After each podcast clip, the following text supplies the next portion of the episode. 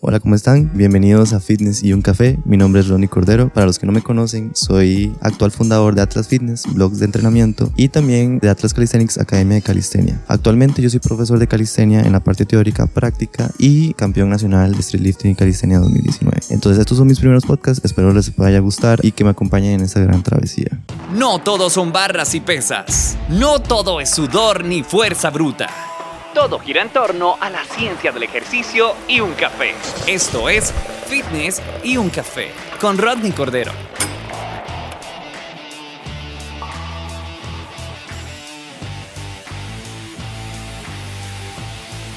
Hola, ¿cómo están? Bienvenidos a otro podcast de Fitness y un Café. Eh, ahorita estoy en mi cuarto en Atenas. No había tenido tiempo de grabar estos audios que yo los tenía vistos desde antes porque estoy muy ocupado con, con eh, la Academia de Formación de Entrenadores y con la Academia de Calistenia.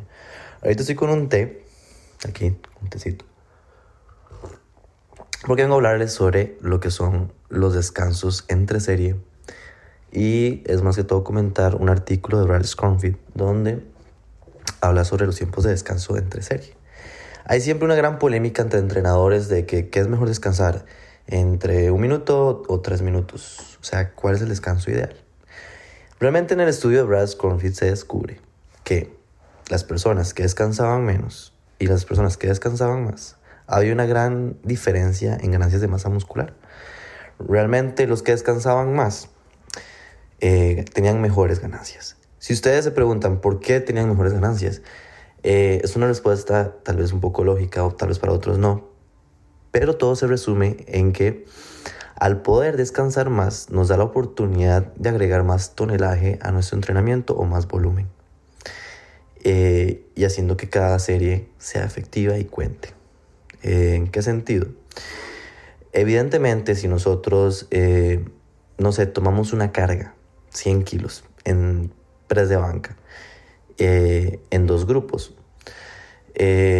si hacemos en los dos grupos 5 series de 10 repeticiones con descanso, el primer grupo de un minuto y el segundo grupo de 3 minutos, evidentemente si hacemos la prueba para nosotros mismos, si queremos un caso más específico, o sea, más usar usarnos a nosotros como propia prueba, evidentemente tal vez no vayamos a rendir en, la primer, en el primer ejemplo, ¿verdad?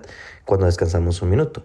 ¿Por qué? Como descansamos menos, no vamos a rendir igual y no vamos a poder trabajar el tonelaje que tenemos de la misma manera.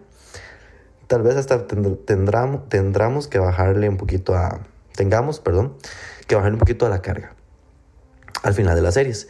En comparación a hacerlo a 3 minutos. ¿Qué pasa? Si lo hacemos a 3 minutos nos asegura o nos aumenta la probabilidad de que rindamos mejor en el ejercicio. Por ende podamos usar más tonelaje o cumplamos con el tonelaje del día. Entonces, en resumen pasa eso. Eso sí, se, ¿en qué también nos basamos de que el volumen sea el, el que genere esa hipertrofia también? No solo el descanso. Porque a las personas, como en el ejemplo anterior que les di, lo que hacía eh, en el estudio es equiparar el volumen. Evidentemente, si descansamos un minuto, como en el ejemplo anterior, no vamos a poder cargar lo mismo que, que cargaríamos en el ejemplo 2. Entonces, lo que hicieron fue que al grupo 1 les agregaron más ejercicios o sea, unos analíticos, por así decirlo. Digamos que hicieron press de banca y luego hicieron lagartijas. Eh, para equiparar el volumen que no se pudo hacer en comparación al segundo grupo. Y se dieron cuenta que entonces no hubo diferencias de ganancia muscular, que ambos ganaron igual. Eso quiere decir que entonces, equiparando el volumen, podemos alcanzar la misma hipertrofia que descansando 3 minutos. Pero si nosotros queremos ser eficientes y optimizar nuestro entrenamiento, la mejor manera de entrenar sería con los 3 minutos. Ya si sos una persona que te gusta tener que meter más ejercicios o agregar más ejercicios a tu rutina para poder generar esa hipertrofia, lo puedes hacer. Pero podemos hasta desaprovechar la oportunidad de que con los descansos de 3 minutos podamos agregar ese ejercicio accesorio y agregarle aún más volumen al entrenamiento. Entonces, igual, se puede optimizar mejor el entrenamiento con los descansos de 3 minutos. En resumen sería eso.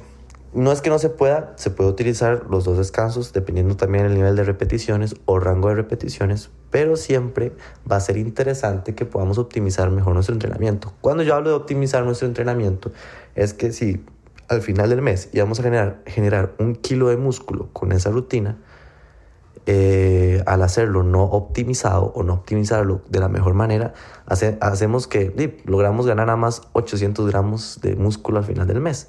Entonces, si yo comparo ganar un kilo a ganar 800, obviamente yo voy a querer ganar un kilo de músculo al final del mes.